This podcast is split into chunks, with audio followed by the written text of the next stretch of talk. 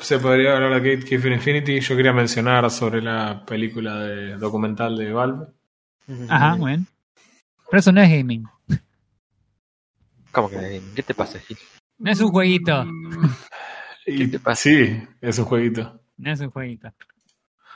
Eh, bien. Bueno, listo. Entonces, no sé, arrancamos moviendo como vamos con el tiempo y última. Dale, me parece bien. Eh, bueno, listo. Entonces, arrancamos con el capítulo. Pará. Voy a googlear. No voy a googlear, voy a entrar a YouTube. Voy a fijarme en YouTube, como hace un montón que no grabamos, no tengo ni idea qué capítulo es. 99. No, si ya hemos llegado al 100, el 100 fue el de Starfield. Ah, que fue el último, claro, fue el último. O sea que ese es el capítulo 101, 101.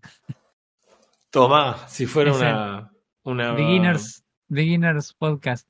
Podcast para beginners. Si fuera una serie moderna, entonces estaríamos hablando de ya como la décima temporada. Viste que ahora son siempre temporadas de 10 capítulos nada más. Y... Sí, sí, gracias Netflix por eso. no, no, la gente le gusta que la season termine y empiece de vuelta. Sí, totalmente, ni hablar. Sobre todo cuando estás 10 años esperando una season y basta. Eh, Es como cuando poquito, tuviste fuera- fuera de todo 15 ese tema. años esperando que salga la segunda parte de un juego y falta el episodio 3 y nunca sale. Claro.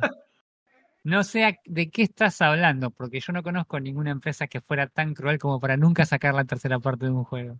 No, bueno, o de yo conozco ninguno de sus juegos. Claro, Por yo te iba a decir que yo conozco una empresa cruel para no sacar la tercera parte de ningún juego. ¿De qué, ¿De qué empresa estamos hablando? Que nadie sabe seguramente. De Team 17. Va, no entendía nada. Ok. Nunca sacaron el Worms World Party 3. De, de Ubisoft. Ah, no. Ubisoft. Ah, Ubi- Ubisoft es, es, mira, viene, sí, déjalo ahí. Tuvimos siete Assassin's Creed 2, uno atrás de otro. Bien, no importa, seguimos. No, Eh, viejo, yo estoy hablando de, de Valve y vamos a hablar un toque de Valve porque el día eh, el 25 de noviembre, creo que fue, el 13 de noviembre, no me acuerdo cuándo fue la fecha, Sí, eh, se cumplió el, eh, 25 aniversario de la salida de Half-Life. 25. Eh, 25 años. ¿Qué es Half-Life? Listo. Ah. Bueno, chicos, este es un podcast de poesía. Salió el, eh, sí, el 25 aniversario de- del Half-Life, que es probablemente uno de los juegos más, más eh, influyentes, vamos a decir. Sí. Es difícil determinar para todo el mundo si es un excelente juego, si es un gran juego, si es el mejor juego de la historia. Puede que no te haya gustado, pero que definitivamente es el juego más influyente de la historia, creo que sin lugar a dudas. Sí, en lo que respecta a los juegos tipo shooting, creo que marcó un, un- un antes y después en, en la forma mecánica por en la que se hacían antes los juegos. Eh, En un montón de aspectos, eh, en el documental ah, hablan de un montón de otras cosas, eh, las que realmente ellos cuentan solamente en primera persona, pero por ahí uno, en de los ojos o la óptica del gaming moderno, te das cuenta del nivel de influencia que tuvo en muchos aspectos, a nivel Claro. de industria, eh, o sea, hay, hay cosas incluso fuera del juego, pero realmente los tipos tuvieron, eh, por un lado, ayuda y por el otro lado, la- una, una influencia tremenda en todo lo que vino después. Eh, que, que va por encima del juego mismo que ellos construyeron. Hay cosas muy interesantes que se armaron que la verdad que son, son bastante geniales. Eh, no, no es para entrar en demasiado detalle tampoco. Después les dejamos el link en la descripción del video, pero realmente es, es una, una sentadita de una hora muy recomendable. Hablan de un montón de cosas. A mí un par de cosas que me parecieron muy, muy geniales para hablar es la primera que hace 25 años eh, no a- muchas de las cosas que hoy consideramos normales y que nosotros le exigimos a los juegos ni siquiera existían. Es más, hay muchas charlas de gente diciendo cómo se le acercó un flaco que era por ahí un pibe nuevo que estaba saliendo, estaba estudiando en la facultad y le decía, che, me molesta que los personajes no muevan la boca cuando hablen Claro, ese tipo de cosas. Y uno diciendo, che, escúchame, animar las bocas es una pavada, pero lo difícil es saber cuándo tienen que hablar y cuándo no. Y el, el editor de sonido es, che, es re fácil saber cuándo están hablando y cuándo no. Lo difícil es animar la boca y que los dos chabones salgan corriendo cada uno a su oficina y a los cinco minutos todos los personajes de repente pueden hablar. Era, la verdad, que cosas así muy, muy geniales que hablaron en el video. A mí me asombró mucho eh, quizás por mi trabajo en particular, eh, cosas que por ahí no tienen que ver específicamente con el juego y que hablan muy bien eh, de nuestro amigo Gabe. Eh, en primera instancia, porque cuando tanto él como su- el cofundador de Valve trabajaban en Microsoft y tomaron la decisión de salirse de Microsoft para crear su propia empresa, tenían algo así como un presupuesto de un año de que podían dedicarse a su sueño y después, si no funcionaba, van a tener que volver llorando a pedirle laburo a Microsoft. Claro. Contaron con eh, bastante apoyo de gente que ya hacía juegos, como por ejemplo John Romero, que les dio sin ningún tipo de pedido ni nada el código fuente del engine usado para hacer Quake, que fue lo que ellos originalmente usaron en el primer proyecto que trabajaron, que antes de llamarse Half-Life se llamaba Quiver. Eh, pero por otro lado, los chabones dijeron, che, no podemos seguir pescando en la pecera. Hace 25 años había muy pocos desarrolladores de gaming. Entonces, casi todo el equipo de Valve es de gente que hacía como, como por hobby algo relacionado con el gaming, pero que por ahí tenían, no sé, un máster en química, que no tenía nada que ver con, con el juego. Era como que iban a buscar gente random así le decían, che, vo- me enteré que vos cuando estás en tu casa, no sé, eh, diseñás en papel niveles para Doom. ¿Qué onda si venís a diseñar niveles acá? Y así hicieron como un mix de personas que no venían del área del gaming y las pusieron a trabajar en un contexto de gaming. O mismo la persona que se encargó de texturar todo el juego, tampoco lo sabía, pero todo el Half-Life 1, lo- las texturas de todo el juego las hizo una sola persona.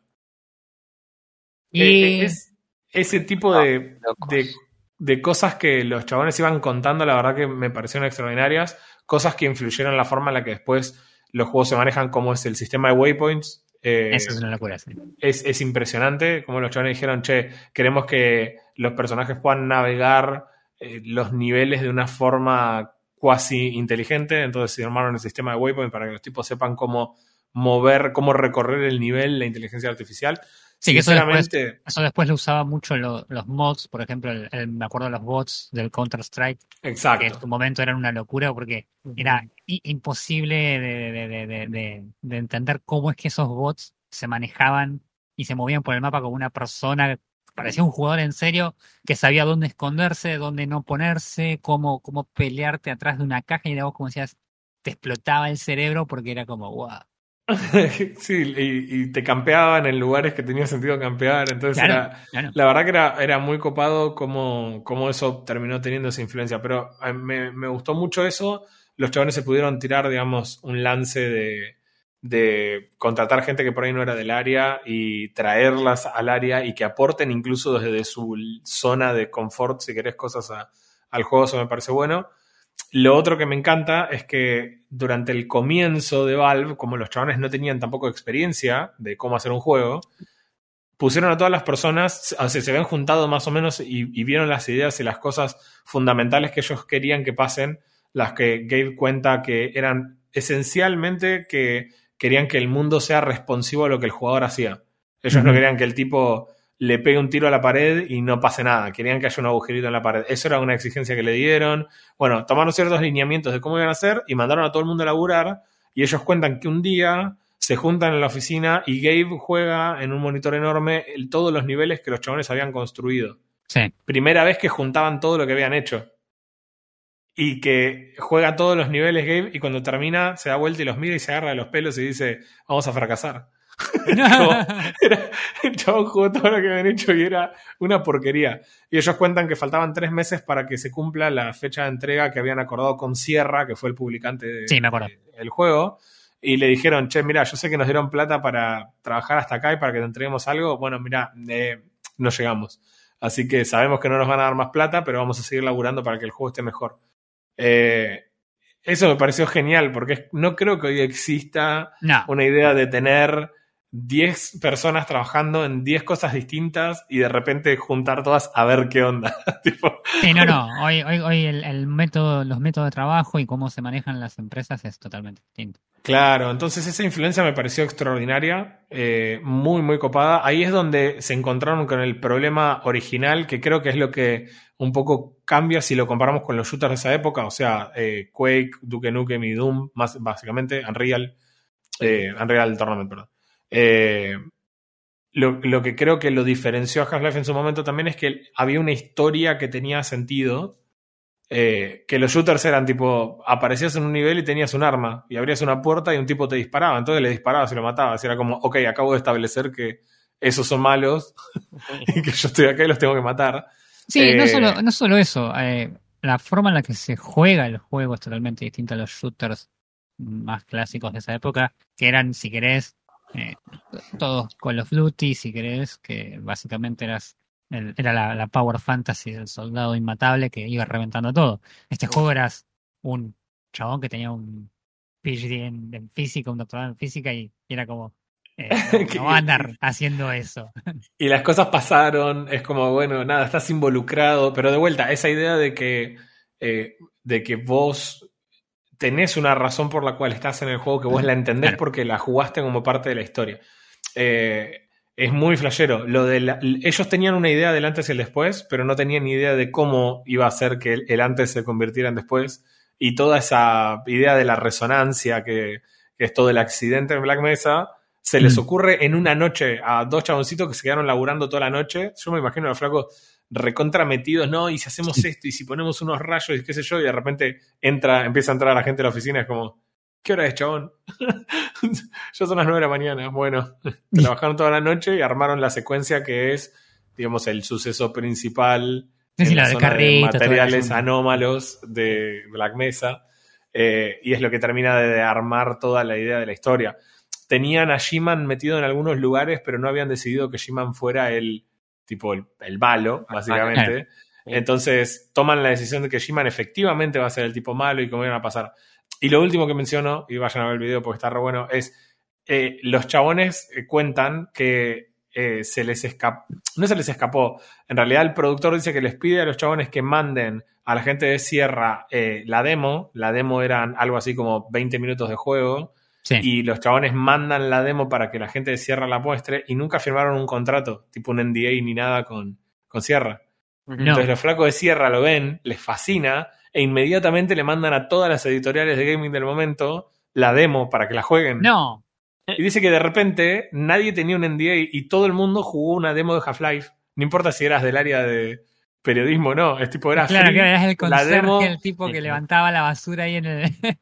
¿entendés? Entonces todo el mundo empezó a jugar la demo y el productor dice, no, ¿cómo se les puede haber escapado y hacer esto y qué sé yo? La demo explotó. Dice que las Claro. revistas nunca hacían un review de una demo, pero hicieron la review de la demo para Half-Life porque era una locura. Y uno de los periodistas levanta la nota que la famosa secuencia de intro donde vos vas en el carrito, entras por el túnel de Black Mesa, qué sé yo. eh, el chabón dice que sin querer mueve el, mueve el pad y se le mueve el mouse y se da cuenta que no era una cinemática, que Claro. todo eso estaba pasando real en el juego. Y el chabón tiene una explosión cerebral porque era como, para estos tipos, esos NPC que está golpeando la puerta, el que corre porque se le escapó el trencito, todo eso está pasando en serio en el juego, era como no entendían nada los chabones.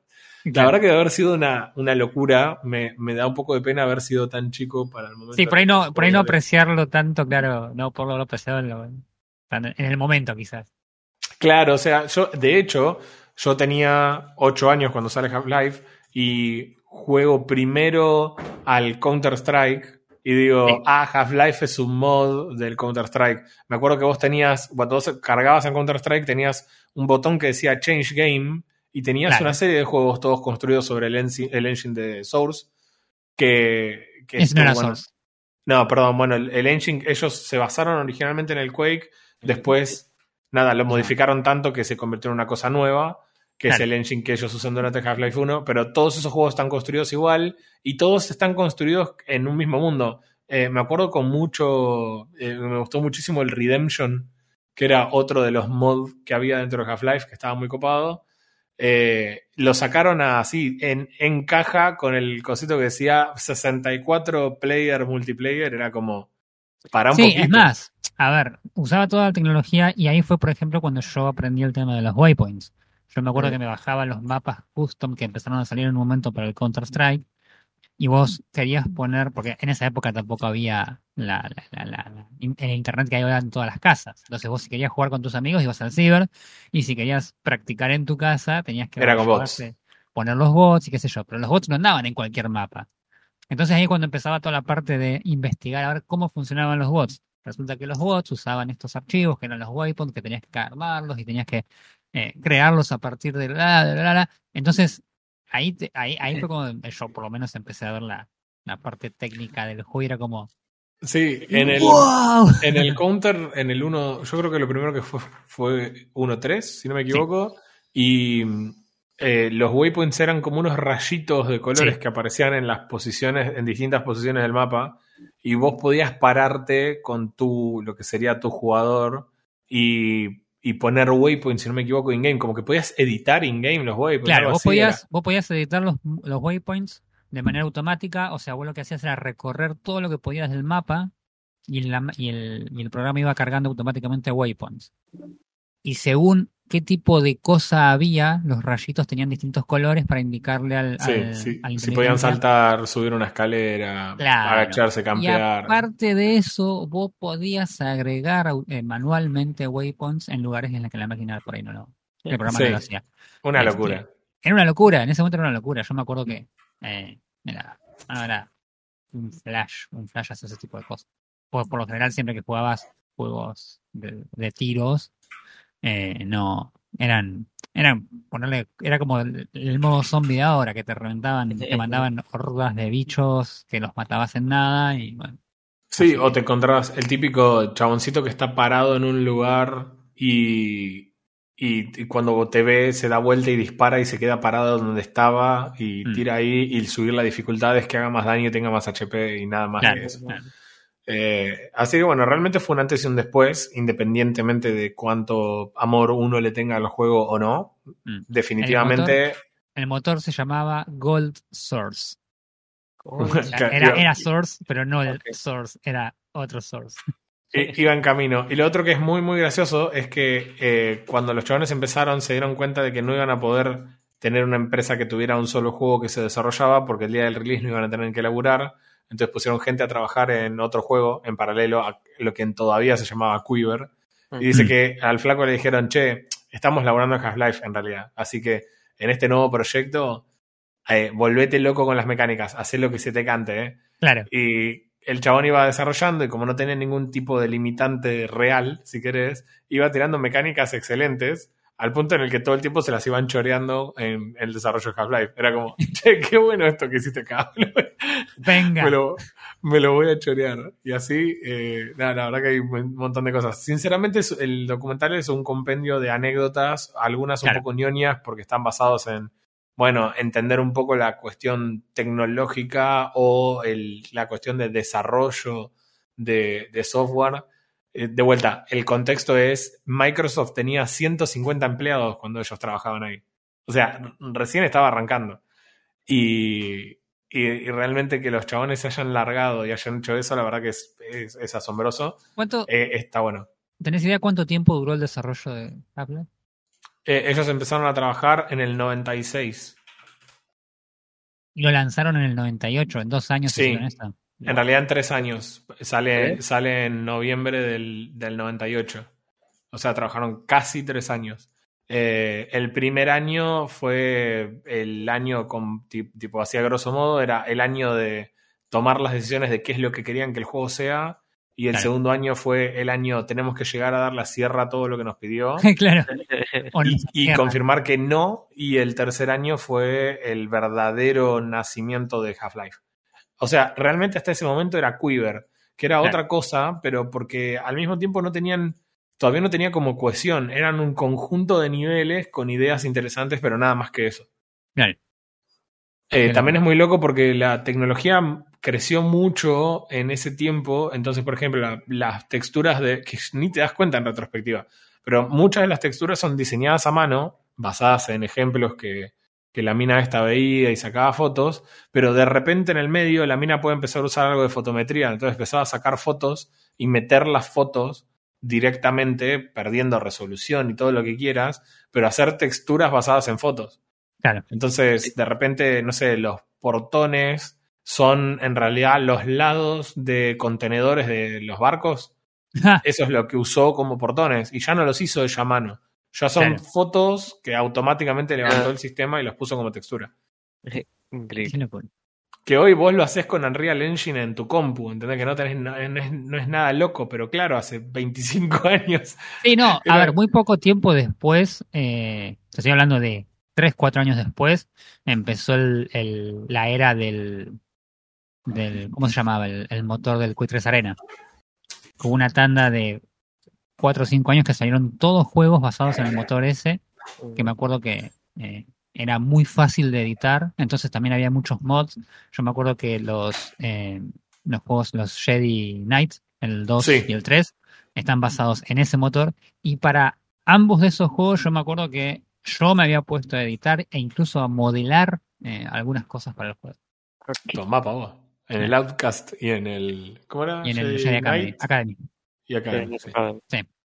O sea que hubo ahí una época así que, que, que la tecnología avanzó muchísimo, porque si estábamos hablando de que en el 90 y pico, 98, esta gente recién estaba haciendo esas cosas, y yo te digo en el 2002, yo ya estaba toqueteando el Quick 3 Arena, era hubo un Claro. avance estrepitoso.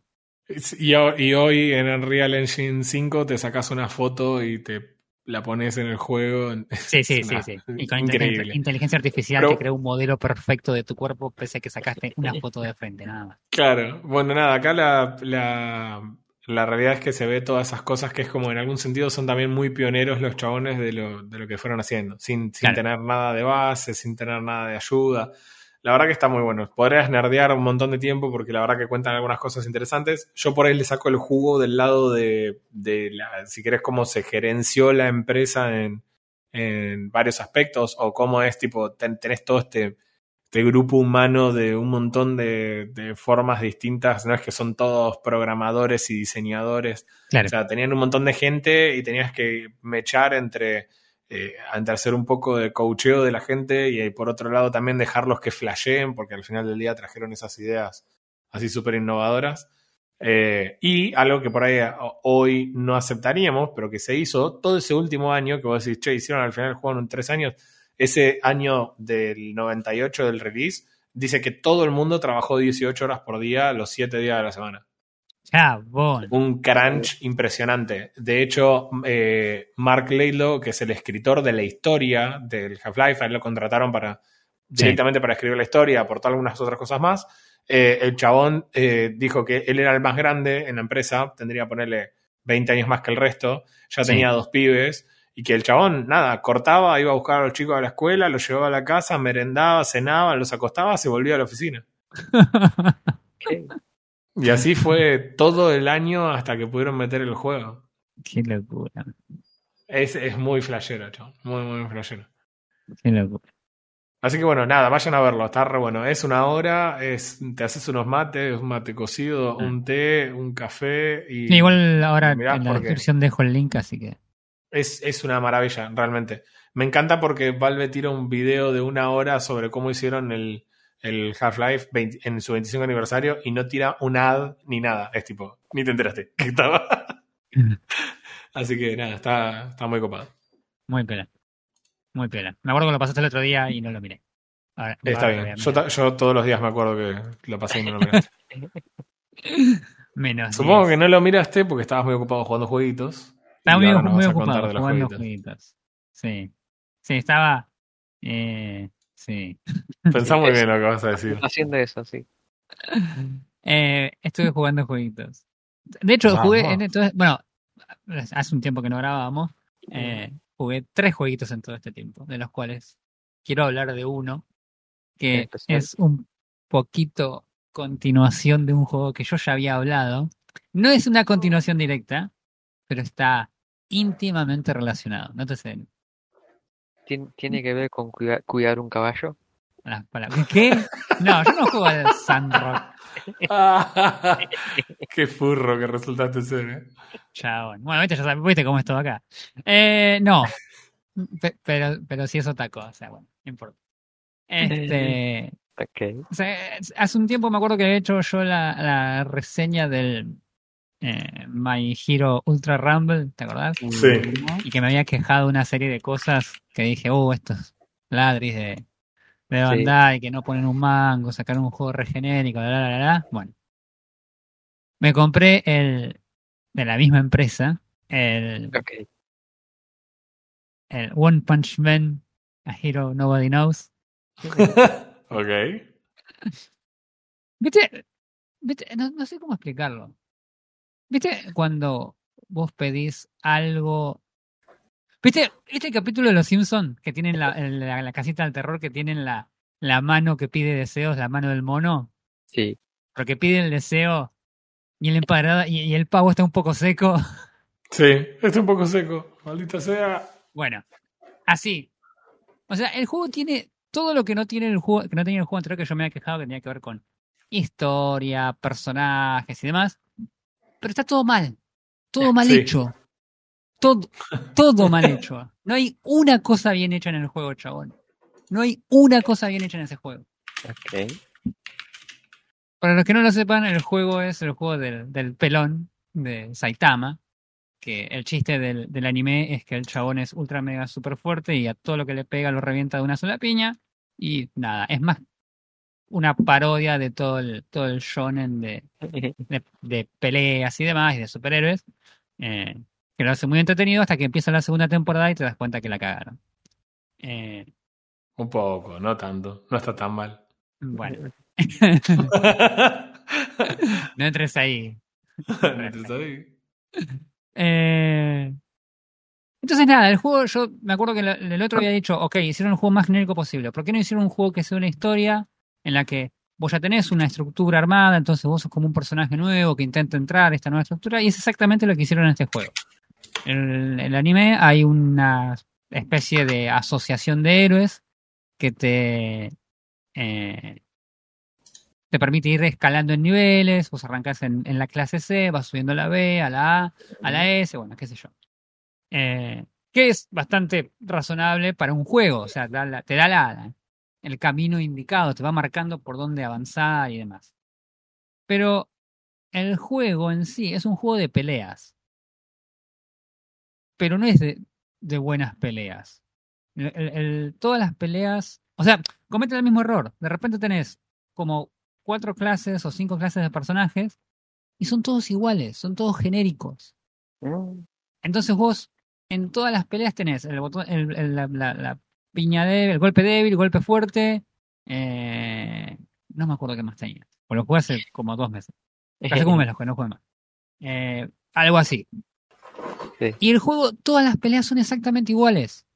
No hay una pelea distinta. No es que vos te vas a poner a pelear contra otro tipo y depende de cómo el otro tipo esté pegando, vos tenés que pegar. Es, todas las peleas son iguales. Todas son exactamente igual. Cambia un poquito por ahí cuando algunos personajes tienen por ahí ataques más a distancia, un poquito menos a distancia, qué sé yo. Pero fuera de eso, todas las peleas son exactamente iguales. Es un embole de jugar las peleas. Se vuelve un laburo jugar las peleas. La historia es la historia similar a la, de la, a la del anime, nada más que estás metido tu personaje. ¿Viste la- el chiste clásico de, de mi personaje en la cinemática? que sí. Bueno, así con tu personaje. Pero. Ah, ya me acordé, ya me acordé. Porque me había, pe- había pensado una analogía para que se entienda lo que, lo que, lo, lo que es. ¿Viste cuando ves un, un programa de cocina y cuando arranca el programa de cocina te dicen, bueno, hoy vamos a hacer pizza. Vamos a hacer una pizza típica italiana. Y arranca y el tipo de repente dice, bueno, vamos a ponerle eh, un peda- una pata de cordero, eh, vamos a tirarle ananá, vamos a ponerle crema y, y- y ya la mitad del ingrediente ya no es una pizza. O sea, en el camino perdiste la pizza. Y Claro. probablemente la mitad de la, de la gente que estaba mirando. No, esto es lo mismo. Agregaron toda una serie de, de- de mecanismos alrededor del juego, de las peleas, que son malísimas, que Sí. son, parece un, un- un RPG. ¿Viste esos RPG que tenés 84.000 misiones eh, eh, secundarias que no sirven para nada, pero que las tenés que hacer para poder subir de nivel, para poder seguir avanzando en el juego? Bueno, así. Y es infumable el juego. Infumable el juego. Este. ¿Cuánto no, pagaste no, el juego? No, la pagué creo que 60 pesos. ¿Sabes cuánto vale ahora en Steam? Y debe estar como 10 dólares mínimo. No. 46 lucas. O sea, son está 40 Ah. dólares.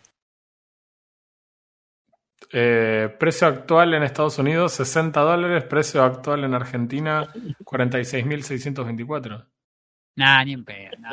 No, Pues, nah, eh, se fueron a la recontramierda, ¿sabes? No, no. no. Dice, según Steamcito, el juego está 78% más caro de lo sugerido por Valve. ah, Claro, no, tampoco. Porque si hubiese estado 20 lucas, seguía igual siendo un robo, chabón. Porque es una cagada el juego. No Pero vale también tenés pena. un Character Pass y un pre-order DLC pack por 20 lucas, si querés. Bueno, nada. El tema es así: vos vas jugando, vas avanzando en la historia y vas desbloqueando héroes. Sí. Los héroes aparecen, obviamente, cada tanto los héroes de la historia.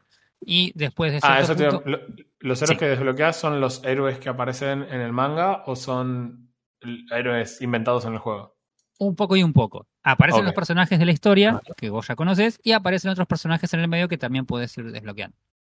Eh, en general, la historia en sí no está mal, porque es la- una versión un poco modificada de la historia que vos ves en el anime, porque Sí. obviamente está un poco modificada para poder introducir a tu personaje, pero la ejecución de la historia es una porquería. Porque vos para avanzar en la historia tenés que ir peleando con gente. Y en pos de hacer que las peleas, que los niveles tengan sentido, vos a veces como héroe clase C vas y te enfrentás a un clase S, a un, a un monstruo de, no sé, demonio, tigre, no sé qué cuerno, no me acuerdo las, las características, y no puedes pelearle, porque el tipo te pega dos piñas y te mata. Entonces, tu misión en esa pelea es ponerle, no sé. En la pelea contra Kabuto, por ejemplo, viste la que, la que está el bicho ese gigante que, Sí. que pierde el control por una semana. Bueno, tu objetivo en esa pelea era hacerle 20% de daño. El tipo literalmente te pegaba tres veces y te mataba. O sea que tu objetivo era tratar de esquivar, tirar piñita, esquivar, tirar piñita, como para hasta que cumplas el objetivo ese que desata el, el- el- el evento para que aparezca Saitama y se arme toda la, la pelea. O sea que sos genos, básicamente. Menos, Sí. porque Genos se queda mirando cómo te la ponen a vos mientras hasta que aparece Saitama. Eh, así que, en- y en general es así todo el juego. Y llega un punto en que vos, si querés eh, poder pelear contra algunos enemigos, tenés que levelear. Y para levelear tenés que ir a buscar las misiones a cada lugar. Tenés el- la asociación de héroes, tenés misiones que te dan los, los, la, la gente del pueblo, que no entiendo, nunca entendí por qué te das por separado. Después tenés un montón de shops, porque resulta que tenés tu departamento. Entonces tenés que amueblarlo. ¿Eh? Sí, ¿Qué es Exactamente. este juego? ¿Entendés? Además de eso, obviamente tenés tu ropa, tenés, podés cambiarte la ropa, el peinado. la- Y es, y es, es, es- aparte de eso, tu personaje tiene un montón de habilidades que podés ir comprando para ir leveleando habilidades por separado. Tu personaje puede cambiar de clase cuando vos quieras en cualquier momento. Entonces vos por ahí estás en una misión y el, el amigo, no sé, no se te complica, cambias el tipo del personaje, pasa que se sigue siendo el mismo personaje. Puedes usar las, las habilidades de, de otros héroes que vos hayas visto pelear. Yo, por ejemplo, al, al mío lo armé con las habilidades de, de Silver Fang, ponele. Mm, Entonces usaba la, la, la, la, el Crashing Rack en, en, en cualquier momento. Era como, no, no, no tiene nada, está todo mal esto, está todo mal. Eh, así que no, un desastre. La verdad que es un desastre, lo jugué hasta donde pude, hasta donde me, hasta donde dejé de. Dije, cuando, cuando revolé una sola vez el joystick por la ventana. Ah, eso, es un port de consola. Así Ah, excelente. ahora sí. La nada. navegación de los menúes es. mm, voló el No, joystick. no, no le faltaba nada al juego. Nada, nada. Todo lo que se podía hacer mal está mal hecho en ese juego. Lo único bueno y rescatable es que por lo menos las voces son las voces de los actores en inglés, Que es lo mismo que pasaba con el juego de My Hero Academia. Por lo Ah. menos vos reconocés las voces de los tipos. Nunca lo vi en inglés. Yo vi algunos capítulos en inglés, sí, cuando por ahí veo alguno, algún chabón reaccionar, alguna de esas boludeces, pero... nah. Están buenas las voces, las voces en inglés están pilas. O sea, Ah, no está mal el voice acting. No, digamos. no está mal el voice acting, no está mal. Es una tema que es un Bien. desastre todo el resto del juego. Eh, los enemigos, obviamente vos necesitas eh, enemigos para pelear.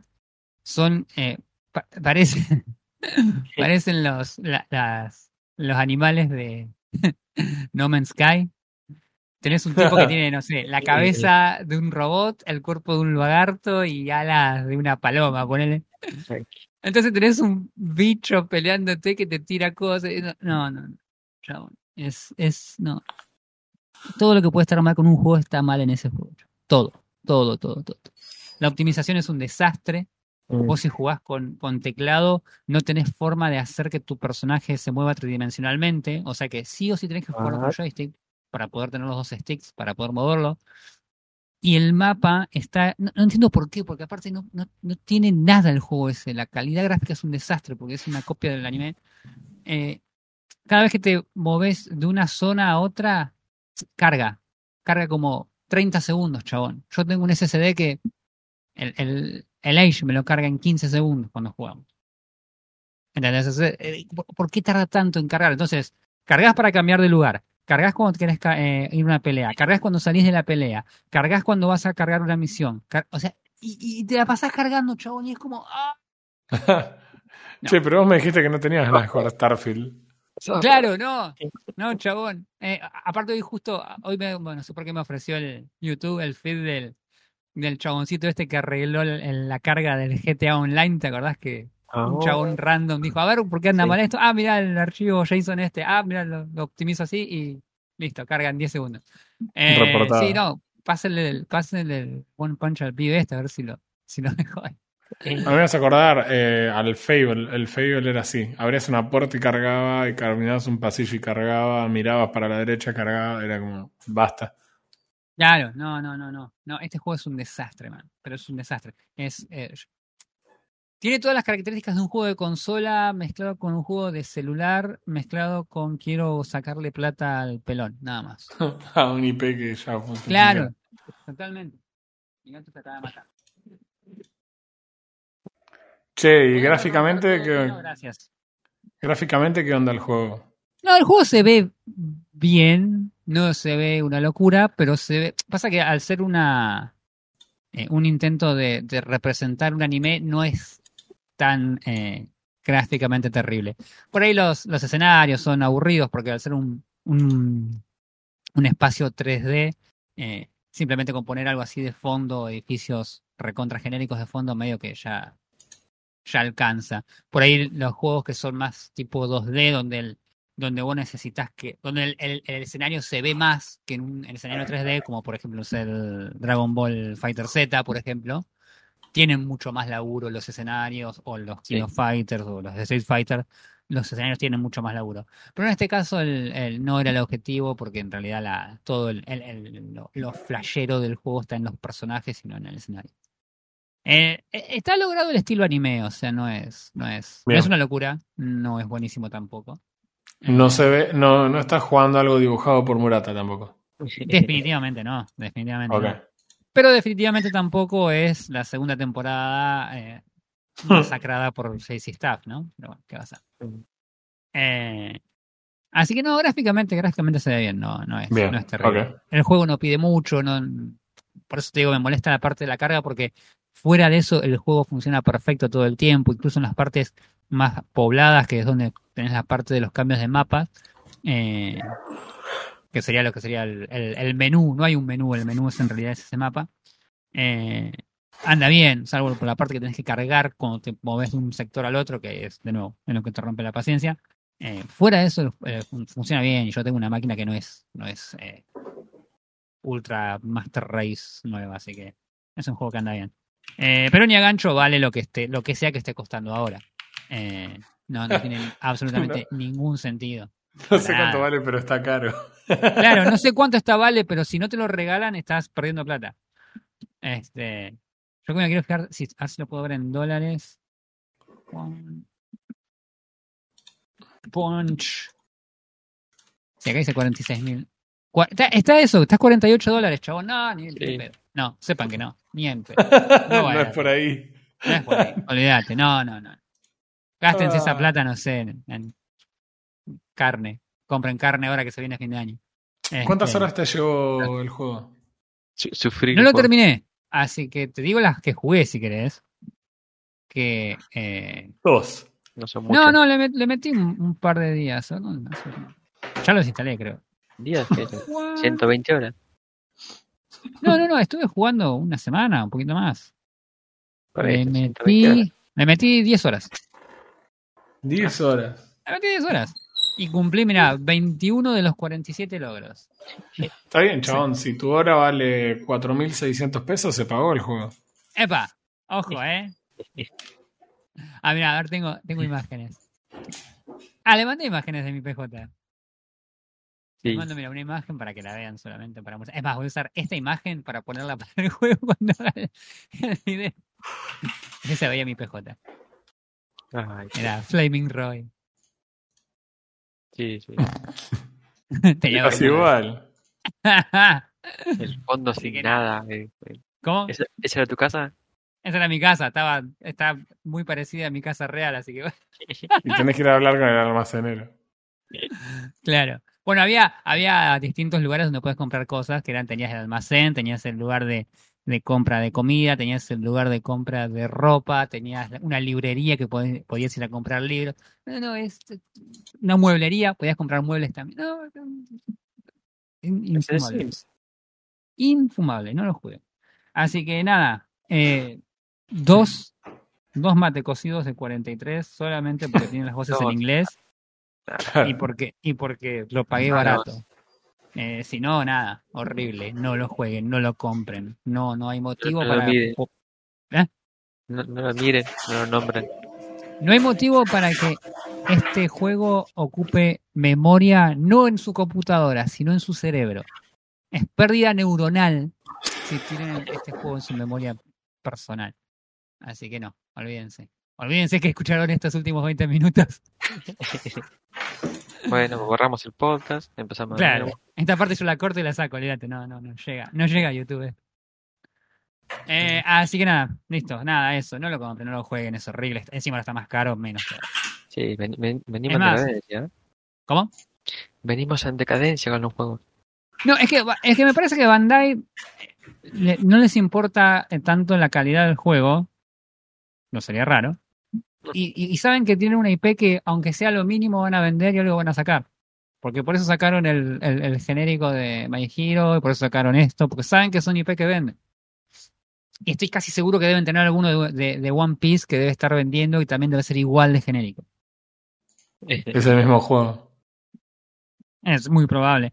No habían sacado, esto no era lo que habían sacado aquel juego hace un par de años que eran todos los super PJs de todos los juegos de anime. ¿No eran ellos? No sé. No, la, la- la pregunta no era puntualmente para vos. Eh, ¿Te te Frodo, que había Wii. un juego hace un, hace un par de años que había salido que estaban Goku, que estaba Luffy, estaban todos, estaba eh, el Naruto. Uno de pelea que habían anunciado, pero no me acuerdo si lo sacaron. Sí, salió, salió, salió, fue un fracaso. Un fracaso porque era malísimo. Bueno, justamente, bueno, por eso no, nunca me acuerdo. Sí, sí, como, sa- como vino se fue. Que salió y lo sacaron como un, como un servicio, me acuerdo. Sí, era un desastre. Es muy probable que haya sido también de, de, de Bandai. Así que, nada, listo, basta, no lo más. Pero no compren más juegos de Bandai porque me parece que son una cagada. Eh, Un abrazo. un abrazo a Juan Bandai. Eh, así que nada, Guillermo Banda. Guillermo Bandai. Venimos, venimos, venimos mal.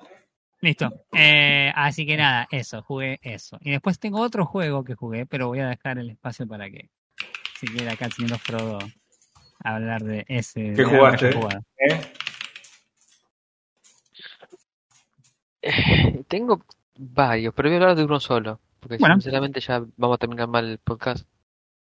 Vamos. No, yo tengo otro para hablar después, no te preocupes. Ok. Porque lo abandoné. Uh, wow. Eso arrancó mal. Eso, Fue eso ya es Dos horas y media y lo abandoné. Por una simple causa, sí. Era de Bandai. No, es de Snowcastle Games. Ok. Eh, el juego es, se llama Earth, Earthlock. Que lo regaló Epic hace no sé cuánto. Es un estilo Final Fantasy, mundo abierto, pelea por turno. Eh, el, el juego está, está ideado para consola. Bueno, Ok. entras al- a, configuración y todo consola, todo control. Es más, cuando lo- la primera vez que hice manejar el teclado en peleas me resultó rarísimo. Cuando vi configuración era todo para control. Claro. Aparte es re evidente cuando pasa eso. Don't you, have, don't you guys have controllers? Se ve lindo, sí, se ve bueno, se ve como cualquier RPG así 3D para, para jugar tranquilo, es bueno, un RPG, viste. Para ver cómo hoy en día que hay.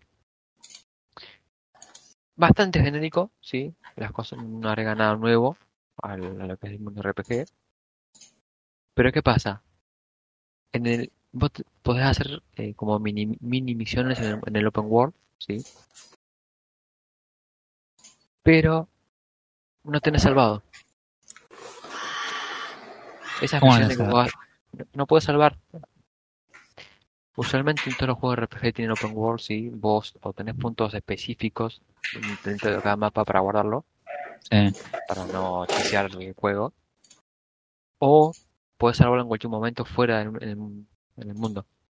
Mientras Claro. viajas de un punto a lugar, salvar porque querés probar algo, querés ir a algún lugar y eso. No porque quieras asesinar a ningún NPC en particular. Claro, es como una, una comodidad para el personaje. En Sí. todos los juegos de RPG, en todos. Hasta en- desde los primeros juegos de GBA, que se hicieron así RPG, existía eso. En este juego no. Y tenés misiones para que hacer en el, en el, Overworld. Cuando explorás tenés que recoger cosas y tenés que ir de un punto A a un punto B, tenés que explorar, pero no puedes salvar. Y me enteré de la peor forma. Jugué 45 minutos, sí, recogiendo, peleando, haciendo cosas. Cuando quise volver, se me habían acabado la, la- la curación. Y cuando quiero salvarlo, para decir, bueno, no creo que llegue. No tiene para salvarlo. Perdí 45 minutos. Pero, Sí. o sea, no, no salva la progresión que es Don't Start, boludo. Imagínate, 45 minutos de RPG, o sea, de subida al nivel, de configurar, de ver qué equipo te sirve, qué no te sirve. No. Intenté darle una oportunidad, pero no. A la sobre 15 minutos ¿Cómo dije, se llama el juego? ¿Cómo es el nombre del juego? Earthlock, tierra eh, cantado. No sé, no sé cuál sería la traducción. Sí, sí, sí, Supongo Sí, sería como el supongo que será el, bloqueo de la Tierra. el nombre del mundo. Sí, no sé. Ah, la miércoles, 30 La historia olvidé. La historia me la reolvidé ya. Sinceramente lo borré. Imagínate que dos horas y media le di. Bien. Pero básicamente eso. Porque todo lo demás era bastante igual a otros juegos que yo ya había jugado, más o menos. Este, este juego, este juego tiene dos artistas. Un artista senior que hizo los interiores y un artista que es un pasante en la empresa que hizo los exteriores. Porque la diferencia abismal. los dos, las dos fotos de interiores que hay en la galería de Steam son extraordinarios. Ahora en el Y exterior, después- sí. Y después afuera es como, Mira, ¿qué pasa? acá ¿Qué estoy viendo que en Epic vende, viste, los agregados Sí. Sí. y venden los, los cómics, los artbooks a un dólar. Sí, acá tenés Earthlock Book 1 en Steam, The Storm Dog and the Clay Orchid. Todos valen 4.800. Hay tres cómics y también te venden el soundtrack por 7.000. O sea que Sí. si quieres comprar todos los Sí. DLC son 21.000 pesos más. Piola. No sé cuál era la idea, sinceramente. No sé si lo pensaron bien en el juego. Ah, Yo no es- puedo entender cómo no, cómo no guarda el progreso de alguna forma, chavo. No tiene sentido. Y está para marzo del 2024 el- la segunda parte, Earthlock 2. Eh, yo quiero recordarte que este juego vale 30.000 pesos. Chabón. Eh, eh, siempre, cuando, fa- cuando un juego falla en la mecánica básica, ya Sí, sí. Lo, lo abandono. Creo que son pocos juegos que han fallado así que los abandono porque no es entretenido. Es como decir vos, son últimamente hacen juegos que parecen más un laburo que un... Sí. Tengo una pregunta. ¿Vos jugaste el Earthlock original o la versión mejorada? ¿Eh? No sabría decirte. Acá Porque dice hay una Enhanced Edition y parece que la review que hay en Steam de todas las personas es sobre la Enhanced Edition, que dice que presenta varias mejoras respecto de la versión original y lo hacen un mejor juego. Supongo que la... ¿Sabes una cosa? Eh, Hay no. un Earthlock 2. Sí, sí, hay un Earthlock 2. Anunciado, sí. En marzo ¿Sabías del, que- del año que viene. Ah, mira. Sa- ¿Sabías que si querés Earthlock 2 más todos los DLCs? Vale 60 lucas. Ya, voy. Ya mismo lo agrego en mi lista de deseados. Tendría que haber un... nadie nunca. Tiene un blocklist esto, se tiene un tipo... El anti-wishlist. El no me muestres Claro. esto, quiero pretender que no existe. sí, tendría que agregar a One Punch Man en esa lista. Qué genial. Así que todo parece pero- que no te gustó, indicar que no te gustó. Ah, me, me acordé de algo. A ver. En estas dos horas y media que hice, sí, la historia avanzó tan rápido que no, no me acuerdo ni los personajes, ni la historia de cada uno de los personajes. Ok. Ense- enseguida, como que en los primeros 5 o 10 minutos te, te- te intentaron hacer que te relaciones con una persona y no juegues más con esa persona. ok. Ok. Fue el tutorial y como que fueron eventos de la, en, que- en- fue obviamente un tutorial en la escuela, en la escuela, para enseñarte el tipo- la batalla. Y te presentaba otros PJ como diciendo, eh, que hace esto, aquello, y como ya sabes, sabes quién sos y Claro. animar a, a que seas alguien y a los 10 minutos del tutorial ya está. Ya no lo jugué. Sí, me encanta cuando los juegos te hablan de lugares y de personas que no fuiste y no conoces. Sí. Acá estoy viendo en la review que alguien jugó el 100% y, ta- y él dice eso. Sí, dice que no recomendaría el juego. y todo- y todo lo demás y está muy pobre. Sí, ¿Quién Todo eh, todo lo que leo en todos los reviews que hay en común dicen que el juego tiene buenas ideas, pero una pésima ejecución. Como que al juego le faltó un golpecito de horno. Eh, No Y sé ese- cuál es la versión existen, la versión esa encantada. sí, capaz que hicieron la gran Warcraft Reforged y eh, no existe más la versión común y esta solamente la, Ah, la Puede ser. No sería raro, no serían los primeros en hacerlo. No, Blizzard. Eh, sí. así que bueno. Ah, y, no te- y algo que digas, ok, esto sí me gustó del juego, como para decir algo, aunque sea que. Los No. gráficos se ven lindos. si no, querés. porque sí, se ve lindo, pero ya he visto esos gráficos en otros juegos. No, no Mm. es algo nuevo. No hay nada que diga, "Ah, esto me encantó de parte del juego. Son todas mecánicas que ya se vieron. Claro. Yo- y no fue entretenido el juego en sí, así que no, no hay nada para regarle. Sí, sí. No le puedo dar puntaje porque lo abandoné, o sea, ok. es como el juego de tuyo. No, Yo le di Sí. puntaje. Lo maté, pero le di puntaje. 2 de 48, dijiste. 2 de no 40. de 43. Mi escala absolutamente arbitraria va de, de 1 a 43. Igual son matecocidos también, así que. Claro, sí. Así que bueno.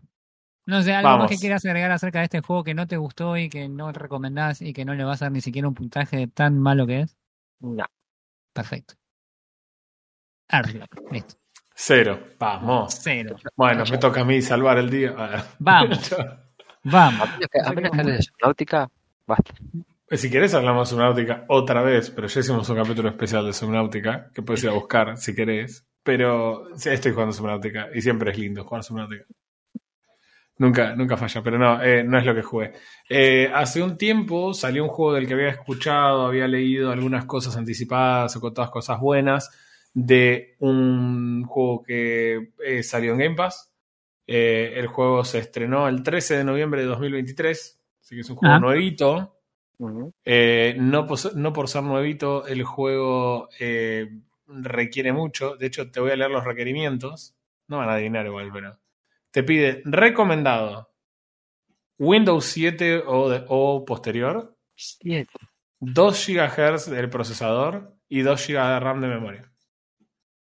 Ok, eso creo que corre en mi teléfono. No estará pasando un poquito. a 60 frames en el teléfono. Sí, Eh, tengo un Nokia 1100. Así que eh, el juego este yo lo había escuchado. Originalmente no sabía cómo se pronunciaba porque todo lo que vi era escrito respecto de, del juego. El juego se llama Spirit T. Como se escribe todo junto, pensé que se llamaba Spirit, Spiritea o algo así. Además, esas dos T juntas forman, en, en el logo del juego, forman el símbolo de esas puertas eh, orientales.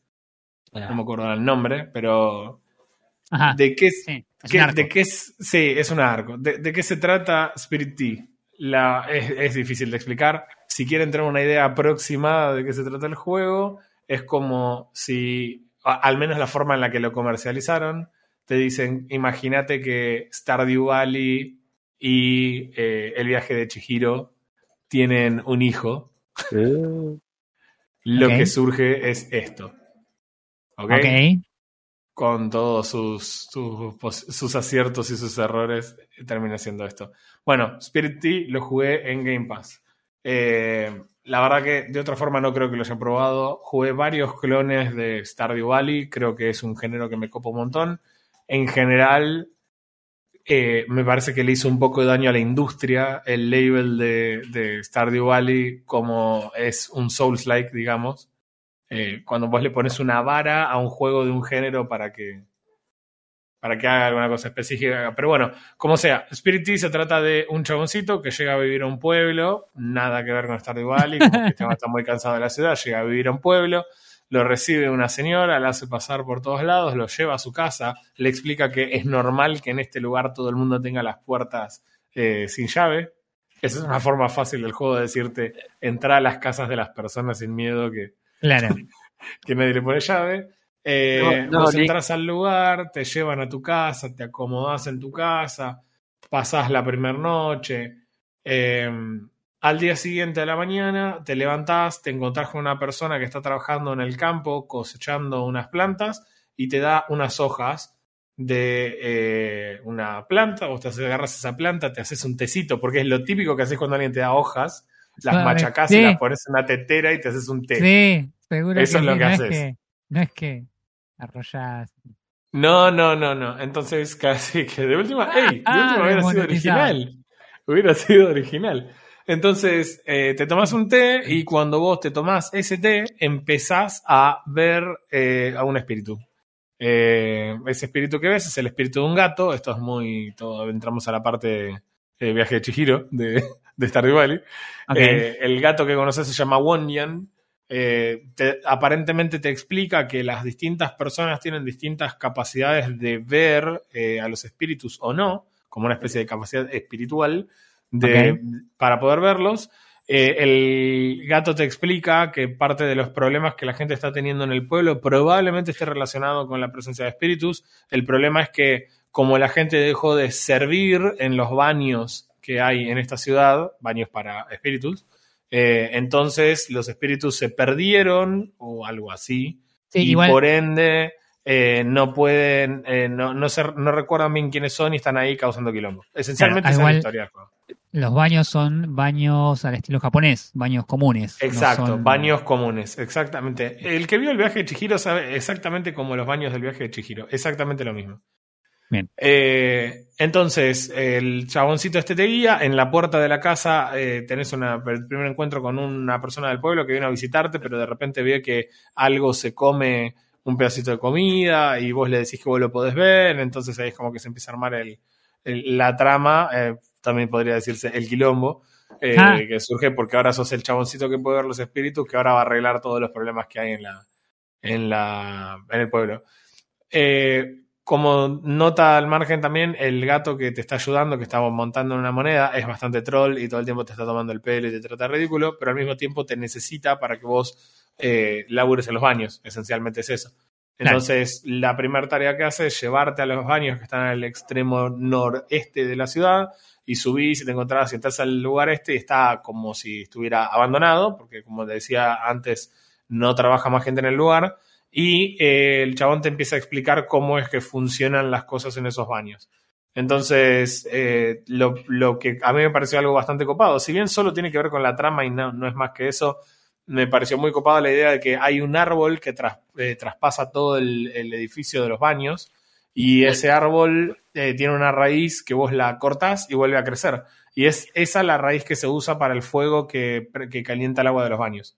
Todo se hace con esa raíz que vuelve a crecer todo el tiempo y hace miles de años que se vuelve a hacer con ese mismo tronco. con la particularidad de que eh, crece una cierta cantidad de veces por día, que es básicamente la forma en la que encontraron los desarrolladores de limitarte el progreso en el mismo día, para que vos no te despiertes y vayas directo a los baños y, y, y labures todo el día, ganes Yo la plata tengo- todo el día y vuelvas. Tengo una pregunta. Cuando, cuando vos quemás esa raíz es cuando aparecen los espíritus. Eh, mira, Mustang, las dos apologías estamos en el límite. Eh, no es que es cuando aparecen cuando vos los pones de hecho, así que igual no. Es una asunción incorrecta. El fuego ese se usa para dos cosas. La primera es para calentar el agua, la segunda es para, eh, calentar, eh, para secar las toallas. Porque cómo funciona el juego, el minijuego, digamos, de, de el baño. Los espíritus que vos hayas encontrado en el mapa, o sea, vos encontraste que una persona tenía un problema, por ejemplo, hay uno que limpia la bañera, pero todos los días está llena de modo de vuelta. Entonces, en un momento vos vas y te tomas, vas con el efecto del tecito y podés ver el espíritu y lo reconoces y hablan y qué sé yo, y ahora lo invitas a los baños. Entonces, abandonas el lugar. A partir de ahora, ese tipo de espíritu puede venir al baño. Los Ah. espíritus, no importa qué tan distintos sean, tienen una estación a la que pertenecen. Y dos espíritus que son de las estaciones opuestas no quieren sentarse juntos en el baño. Claro. ¿Por qué? Porque, porque sí. Entonces, tenés que ir decidiendo. vale. Eh, eh, sí, obvio. Yo, o sea, yo nací en enero y si hay alguien que nació en julio, nos vemos y nos reventamos a piña, chavales, así. Obvio. Sí, sí. Vos lo llevas al baño, una vez que vos tocas la campana, los baños se abren. Si hay fuego y el agua está caliente, los podés, eh, podés invitarlos a los baños. Y eh, la forma en la que ellos entran a los baños es: eh, vos les das una toalla, lo llevas con la toalla hasta el baño, se meten en el baño, se bañan y cuando el tiempo termina, te dejan plata y te dejan una toalla sucia. Vos tenés que juntar las toallas, llevarlas y lavarlas y ponerlas a secar con el mismo calor que produce el fuego de, de la caldera. Eso es todo. Al igual que el Community Center de Stardew Valley, o en realidad como otras cosas que pasan en Stardew Valley, hay una persona que es la carpintera o la constructora del lugar y que conforme vos vas juntando plata atendiendo a estos chabones, te va dando, eh, te- le vas pagando para que te vaya arreglando los baños que están abandonados y tenés más espacio para atender más chabones. O sea, básicamente vos tenés un juego en el que trabajás y la plata que ganás la reinvertís en el emprendimiento de baño de espíritus que hay en el pueblo por alguna razón. Eh, Ah, ok. porque la verdad es que termina siendo eso. Eh, el juego está bien. Me parece que cuando le pones la etiqueta Stardew Valley lo estás complicando un montón al juego. Porque hay algo realmente único en Stardew Valley o muy, si querés, mágico en ese, en ese ritmo perfecto que tiene el juego entre hacer tareas y relacionarte con personas. Eh, acá no lo tenés. No tenés esa sensación de que sea obligatorio tener una relación con las personas. Sumale al hecho de que cada vez que vos hablas con las personas, subís un poquito tu nivel de relación con esa persona. Sin importar el intercambio. Te lo cruzás, el chabón va corriendo y te dice, ah, perdón, estoy meando. Sube la barrita de nivel de, relación. Es como, ¿qué tiene que ver? O sea, no. No, no- no le pusieron muchas ganas a la progresión en cuanto a las relaciones sociales. Que- Creo que no es que le pus- no le pusieron ganas. Me parece que en sí no tiene que ver con eh, la historia del juego. Me parece que el chabón que hizo este juego le gustaba Stardew Valley y quería tener esto que en Stardew Valley estaba porque le gustaba el juego. Pero al mismo tiempo, eh, no puedo dejar de pensar que en realidad la mecánica no estaba desarrollada. ¿De qué te sirve el nivel? Y conforme vos vas hablando con los chabones, vas descubriendo que ellos tienen cosas extrañas en su vida que no pueden explicar y que vos las podés asociar con un espíritu que le está haciendo quilombo. Claro. Eso es más que nada lo que, lo que pasa en el juego. Después, la verdad, medio random todo el resto. Los tipos están por ahí, hacen su vida. No parece que hubiera eh, cambios en las estaciones, irónicamente, porque se hace mención a las estaciones cuando, cuando vos tenés que elegir eh, dónde sentar a los espíritus en el baño. Eh, Claro. Parece que el juego siempre es igual. En Stardew Valley los NPCs tienen distintas eh, rutinas dependiendo de la estación. Es más, algunos tienen alguna rutina específica durante ciertos días de la semana. En definitiva, nada, los chaboncitos van llegando al baño, vos los vas acomodando inicialmente en una sola pileta que tenés disponible, eventualmente tenés muchas piletas disponibles. Vos laburás hasta que tocas la campana, los tipos siguen llegando y una vez que, que se terminó la, el día, tocas la campana, se van y así vas avanzando en el juego. Mm. la verdad es que lo- no, no logra lo que logra Stardew Valley. Eh, no tenés ningún tipo de progresión opcional en el juego como si tenés Stardew Valley. Es decir, vos podés ser un granjero o podés ser un minero o podés ser un leñador o podés ser un recolector y todas esas cosas funcionan y vos podés elegir cómo jugar el juego. Acá realmente no. Eh, fuera de ir y atender a los chavales en los baños, no tenés ninguna otra forma de generar plata en el juego. No, no hay absolutamente ninguna otra. Suena, suena como el Stardew Valley Light versión baño japonés. Pero- Claro, es como... Eh, trabajador. O sea, Yo lo sentí un poco como trabajo. eh, la verdad es que hay algo interesante igual, en, o sea, algo completamente adictivo, si querés, en, en la mecánica de eh, me acomodo así, me acomodo asá para que pueda meter este chabón acá y a este lo aguanto y no lo siento y cuando se va este lo pongo acá y, y mantengo a todos felices y qué sé yo. eh, que está buena. eh, ver qué tan rápido y eficientemente lo puedes hacer hasta que no tenés más tronquitos en el día y por ende tenés que cerrar los baños. Eh, e- eso está interesante. Pero la verdad es que el juego sería bastante igual si vos no tuvieras al, al pueblo y vos todos los días te levantás y estás en los baños directamente y el pueblo no existe y cada tantos días un nuevo tipo de espíritu se acerca, un sin cara se acerca ahí a, a meterse a los baños. No creo que el juego cambiaría nada. Eh, es- Claro. Esa es la realidad. Toda la parte del pueblo que estaba laburada un montón y demás. eh, bueno, nada, no, no termina de ser muy. No, real- aporta realmente a las mecánicas del juego, ese es el tema. No. Eh, el apartado gráfico está bueno, no es mi estilo favorito. eh, realmente no, no, no me parece, no me parece muy original. Se fueron muy por el lado de los JRPG, si querés. Sí, Eh, parece, ¿cómo parece hecho con, con, ¿cómo parece hecho con Game Maker. Sí, pero no, no creo que sea el caso. No, no me termina de convencer. Si me preguntas el arte de Stardew Valley, me gusta más. Y estoy haciendo la comparación solamente porque ellos hacen la comparación. Eh, el arte de Stardew Valley me parece bastante más interesante que, que este. Eh, hay algo extraño en la idea de que vos fuerces toda la trama a estar ambientada en la mitología japonesa y en la, en la idea espiritual japonesa, pero al mismo tiempo el pueblo no es enteramente oriental, aunque viven en casas orientales, pero tenés blancos, negros, latinos, árabes, hombres, mujeres, niños, animales, eh, todo un popurrí de cosas ahí extraña metida. Toda la gente se llama como las traducciones de los, de los actores orientales en Argentina, que tienen un nombre occidental y un apellido oriental. Claro. Eh, entonces todos Javier se llaman. Claro, entonces todos los personajes se llaman así, es muy, muy hincha pelota. Eh, la verdad que no, no me parece que no terminó de tomar ciertas decisiones el juego, de decir, ok, este va a ser un juego oriental, y la verdad, ¿qué va a haber? Y chinos. Claro. O sea, no. Eh, conoces a este chabón y el de la escuela es blanco y el de el supermercado es negro y el de la que construye es latina, porque jaja, eh, los Mm. estereotipos no faltaron. Entonces, nada, e- es eso. Es realmente que la parte chill del juego no me parece chill porque me parece innecesaria. Entonces ahí ya me embola. Eh, Mm. Tiene hasta el infinito de minijuegos, porque cada vez que vos vas teniendo actividades con cada personaje haces algo distinto.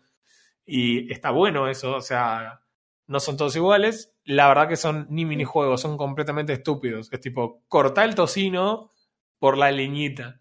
Y tenés Es que tipo cliquear en la Us. Y sí, sí, tal cual. Son como las tareas de la Us. Por eso digo que esa parte de eh, el pueblo no está tan bien lograda. Sin embargo, el juego es bastante entretenido. Eh, la mecánica te puede resultar así súper súper interesante enseguida. Eh, y enseguida se puede volver también súper aburrido. La Claro. verdad, un, un bajón también. Eh, fuera de eso, en términos generales, de vuelta, yo lo jugué en Game Pass, recomendaría que lo jueguen en Game Pass. Sin embargo, hay un caso copado para hacer, porque este es el primer juego que miro en días que está en el valor correcto. De hecho, está un poquito por debajo del precio sugerido Sí, eh, para Argentina. Que hace, hace mucho que no veía en Steam. Igual es un juego de 10 lucas, chicos. Yo, para decirle a alguien que se compra un juego de 10 lucas, me tiene que encantar. El juego no me Sí. encantó. Me pareció que estaba bien. De vuelta, yo lo jugué en Game Pass, lo debo haber jugado unas 16 horas. Llegué hasta el punto en que realmente no sé qué va a haber después y no tengo ningún interés. Tiene toda la pinta de que este juego me va a obligar a jugarlo 60 horas para completarlo, eh, si querés a modo completionista, pero todo lo que yo jugué hasta acá se siente bastante insatisfactorio. Eh, no, no siento que jugar más horas haría que esto sea mejor o más divertido. Simplemente más interacciones con más NPCs, con más espíritus distintos que tengo que saber cómo ordenar una pileta y no que hay más juego atrás, sino más grindeo del juego al final Claro. del día. Eh, sí, como ¿Cuántas, recompensa, adivina, adivina cuántas horas dice en How Long to Beat. no tengo idea. Digo, 32 y medias. 32 y media para qué, para completo o Eh, tiene pocas no? reviews, así que son es, es todos los estilos. Claro, Sí. ok, bien. Sí, no, porque en Steam tiene 300 reviews. El juego es muy nuevo. Me parece que no es.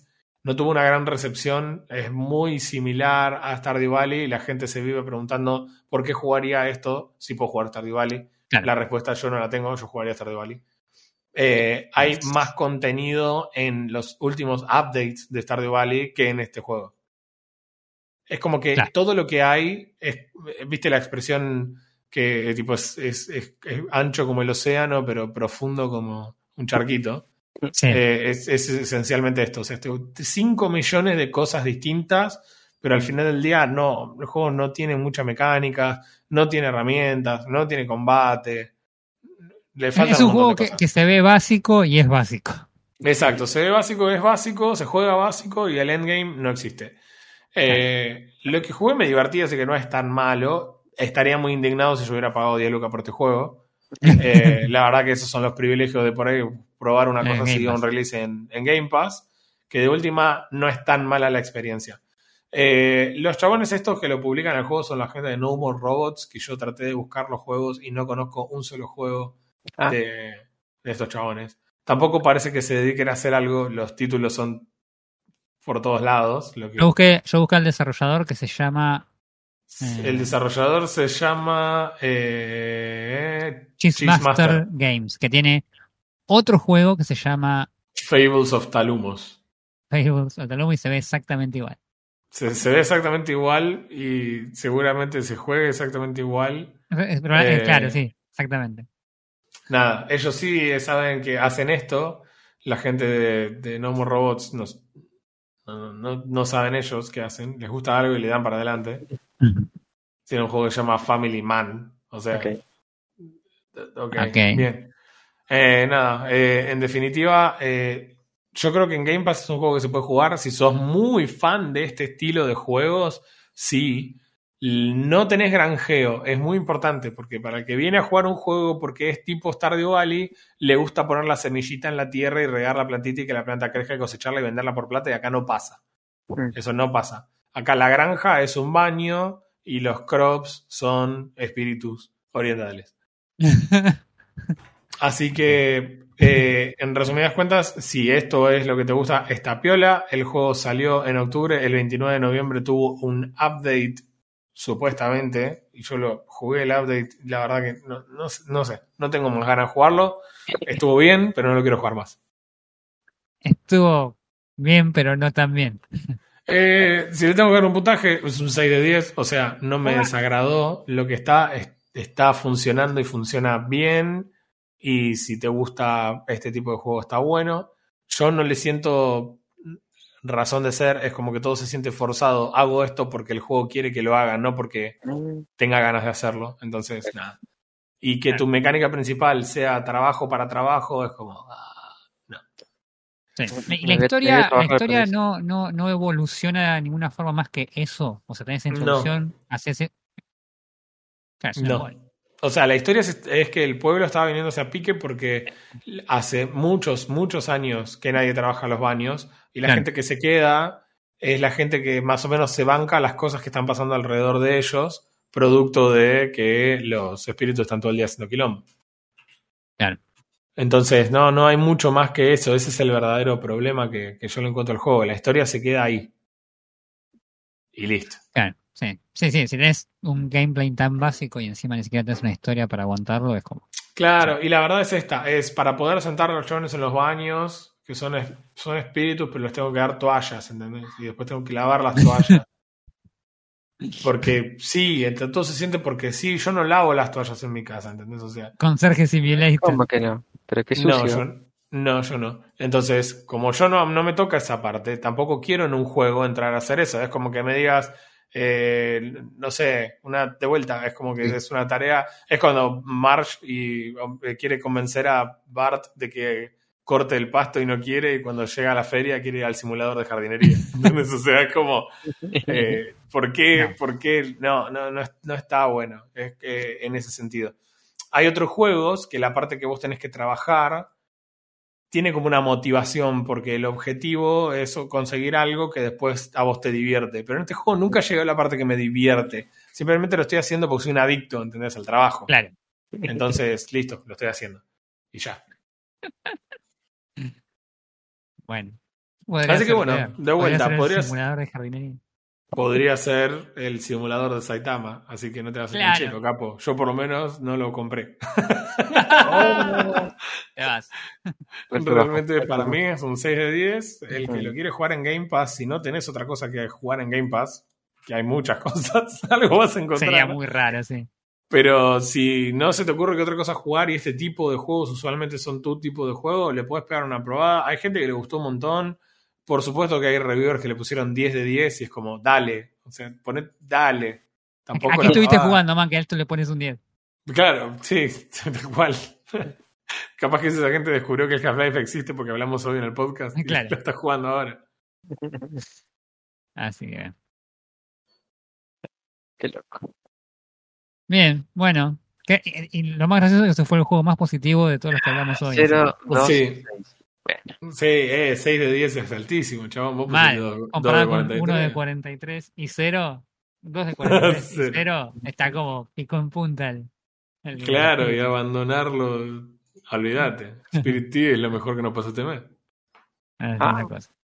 Bueno, no sé si quieren agregar algo más acerca de alguna noticia que hayan escuchado, algo ya que hayan visto, algo que quieran mencionar. Yo quería mencionarlo y se me fue. ¿Qué era que quería mencionar? Hay que anotar, hay que anotar. No, no, pasa que lo vi a la pasada y me olvidé. No, no me acuerdo qué era. Pero era una pavada, era cortito. No importa. Ya me voy a acordar en la semana y lo hablaremos en la próxima. Eh, así que no sé, ¿algo más que quieran comentar? No, yo estoy bien. No, no, no he- no- no he visto nada de, de noticias gaming. Ah, ok, ok, ok. Yo, yo se la quería comentar y no sé. eh, ya está, basta. listo, basta. Bueno, eh, listo. Entonces, gente, nos vemos en dos semanas, quizás, tal vez. Perhaps. Dale, nos vemos. Nos vemos.